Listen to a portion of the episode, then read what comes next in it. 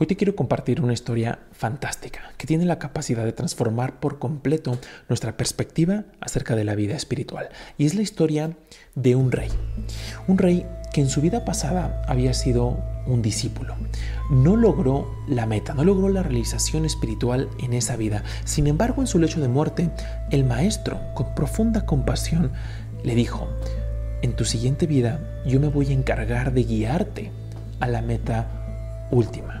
Cuando el discípulo en su lecho de muerte le preguntó por qué no había logrado llegar a la emancipación final, a la iluminación, el maestro le respondió que todo se iba a aclarar en su siguiente vida. En su vida como rey, rápidamente trajo consigo el cariño del pueblo, porque constantemente mostraba compasión y siempre estaba esforzándose por la prosperidad del reino.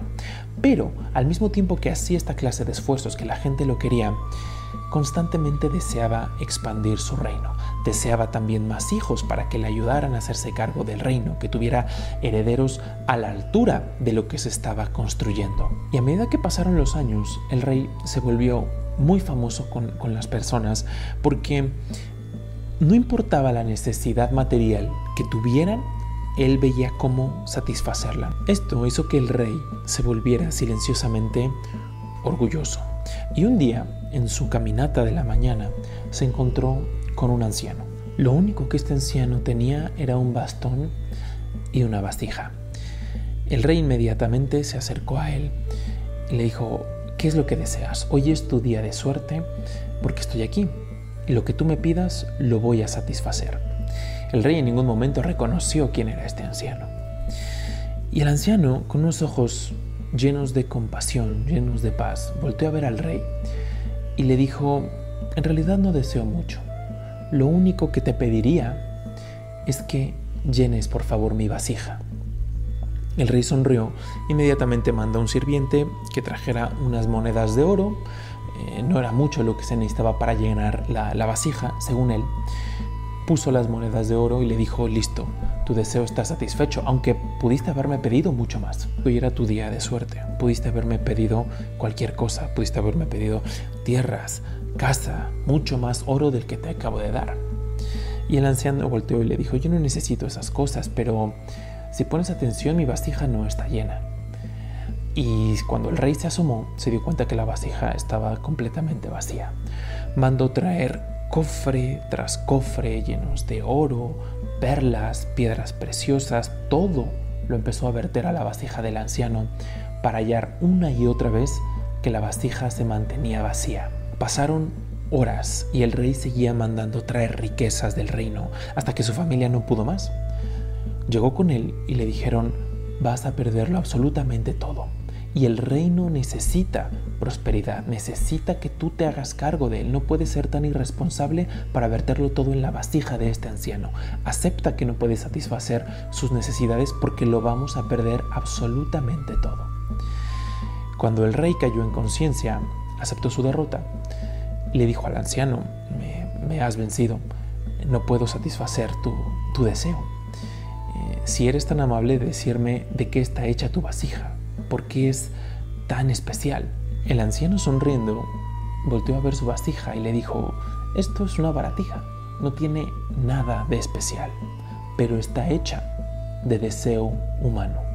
No tiene nada de especial porque vive en todos y cada uno de los seres. Esto simplemente es una representación.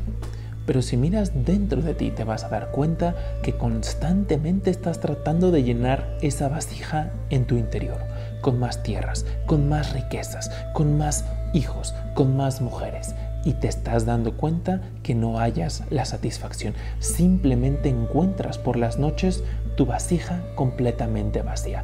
Conforme tú satisfaces un deseo, llega otro. Y así de continuar ese modo de vida, vas a pasar encarnaciones para al final darte cuenta que tu vasija sigue vacía. Al mismo tiempo que el anciano iba diciendo estas palabras, el rey se fue haciendo consciente de que era su maestro de una vida anterior que por fin había venido por él. Y el rey, arrodillado a los pies del maestro, le dijo, Maestro, al fin entiendo. Agradezco su compasión por haber venido por mí pero aún no sé cómo liberarme de este deseo humano. aún lo tengo, aún quiero más riquezas, pero al mismo tiempo quiero liberarme ya de esta atadura. ¿Qué tengo que hacer? ¿Cuáles son los pasos que tengo que tomar para por fin liberarme? El maestro volvió a verlo y le dijo que todo lo que había pasado era necesario para su purificación. Ahora entendía mejor y estaba listo para emprender esa batalla final. Le dijo, acompáñame a caminar. Para comprender la naturaleza de tus predicamentos, tienes que entender cómo funciona tu mente. Actualmente se comporta como el hombre que busca la paz y lo primero que hace para encontrarla es entrar en un bar. Cuando este hombre, ya inquieto por naturaleza, se embriaga, lo único que logra es multiplicar su inquietud. Al salir alcoholizado aún en busca de la paz, sin darse cuenta, en el camino le pica un escorpión. Esto hace que el hombre salte para todos lados, confundido y lleno de dolor. Producto del dolor y de los efectos del alcohol, llega a los lugares más bajos en donde gracias a la pérdida de voluntad un demonio toma posesión de él. La mente humana es por naturaleza inquieta, como este hombre. Después, con el vino del deseo, aumenta aún más su turbulencia. Después de que el deseo empieza a ahogar la mente, el aguijón de los celos y la envidia por ver el éxito de los deseos de los demás satisfechos lo hace entrar aún más en inquietud, al mismo tiempo que nace el dolor, un profundo dolor que come la vitalidad y la voluntad del ser humano, culminando con la posesión del demonio del orgullo y los celos, cuando vemos el éxito y la satisfacción de los deseos de las personas que nos rodean en nuestra búsqueda por la felicidad, en nuestra búsqueda por la paz, por la calma, la mente atraviesa constantemente por estos estados. Pero siempre que bebamos el vino del deseo, habrá inquietud. Recuerda que la mente por naturaleza ya es inquieta. El deseo humano simplemente amplifica la inquietud. Puede que haya veces que te pique el escorpión de los celos y otras que no. Pero invariablemente, cuando la mente vea deseos insatisfechos, habrá dolor, que terminará por convertirse en sufrimiento.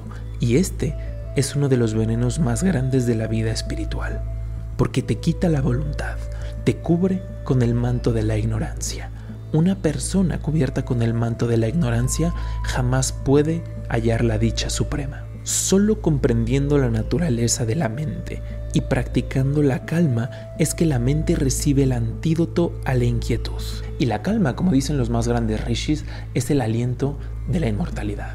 Y el maestro concluyó diciéndole, en este momento simplemente observa, no trates de hacer nada. Observa cómo esa vasija de deseo humano que vive dentro de ti está tomando las decisiones.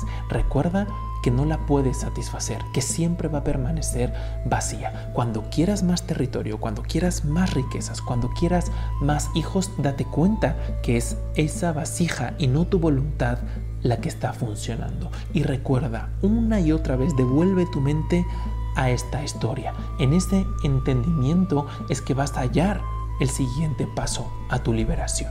Cuando tú logres sentarte con la mente puesta en un solo punto es que poco a poco vas a ahogar ese deseo humano. Tienes que continuar en el mundo, tienes que continuar cumpliendo tus deberes, tienes que satisfacer las necesidades de los que te rodean, porque eres un rey. Tu rol en esta vida es ser un rey. Pero al tiempo que llevas a cabo tus deberes, recuerda quién está a cargo, quién debe de estar a cargo. Si es el alma la que te va a llevar a la calma, a la paz, a la dicha, o es la vasija del deseo humano que te está engañando, que te está vendiendo constantemente la idea de felicidad. Sabes a día de hoy que esto es una ilusión, que el deseo no logra cumplir con su promesa de felicidad. Todo lo contrario, al momento en el que se multiplican tus deseos, también se multiplica la probabilidad de no verlos satisfechos. Y en la insatisfacción de tus deseos nace el dolor. Y ese dolor, tu mente lo va a traducir en sufrimiento.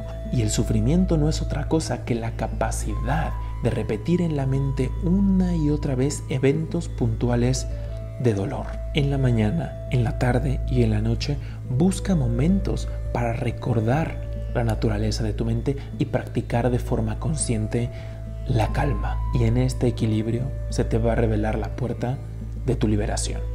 En lo personal, ya saben que la herramienta que yo siempre recomiendo, porque es lo que a mí me funciona, es la de la meditación. Ahí es que comprendes esta naturaleza del deseo, esa, esa naturaleza inquieta en un principio, pero al mismo tiempo también vas comprobando y experimentando esa calma que de forma gradual se empieza a transformar en dicha.